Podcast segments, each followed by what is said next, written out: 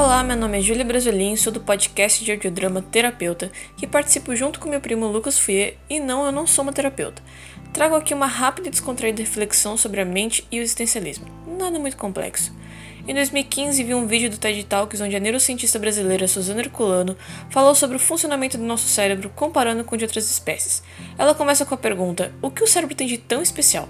Eu poderia dar resposta dessa pergunta aqui, mas sugiro que você assista o vídeo com o link na descrição. Por que questionamos? Acredito que se fôssemos cômodos desde os primórdios, não teríamos evoluído. Questionar é raciocinar, procurar respostas é entender o processo das coisas.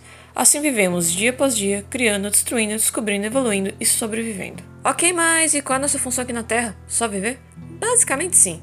Só somos importantes para nós mesmos, durante o tempo que temos para viver e também somos importantes para os nossos ciclos sociais, seja de modo afetivo ou como uma engrenagem.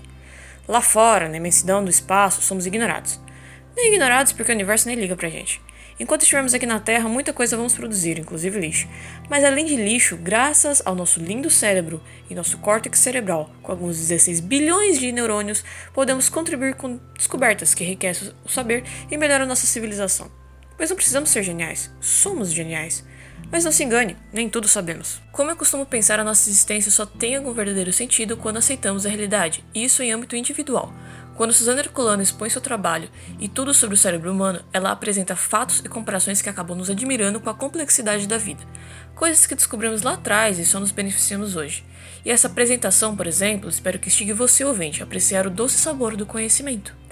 Quando descobrimos alguma coisa e entendemos o que antes era complexo demais para nossa caixola, parece que estamos explorando um mundo intocável. Busque luz e conhecimento, parafraseando aqui o Etebilu, um dos grandes virais do jornalismo brasileiro. Quem eu sou? Ser ou não ser? Eis a questão. Realmente intrigam, mas enquanto estamos questionando e esquecendo rapidamente essas perguntas quando olhamos um gif de gatinho fofo na internet, alguém como a Suzana ou um estudante em algum lugar do mundo está desvendando algum mistério.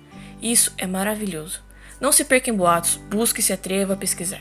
Quanto às questões que abrangem o universo e tudo mais, astrofísicos, Peter Higgs e a galera do CERN já deram um salto razoável. Mas como disse Douglas Adams no livro Guia do Mochileiro das Galáxias, se um dia alguém descobrir para que serve o universo e por que ele está aqui, ele desaparecerá instantaneamente e algo ainda mais estranho e improvável substituirá.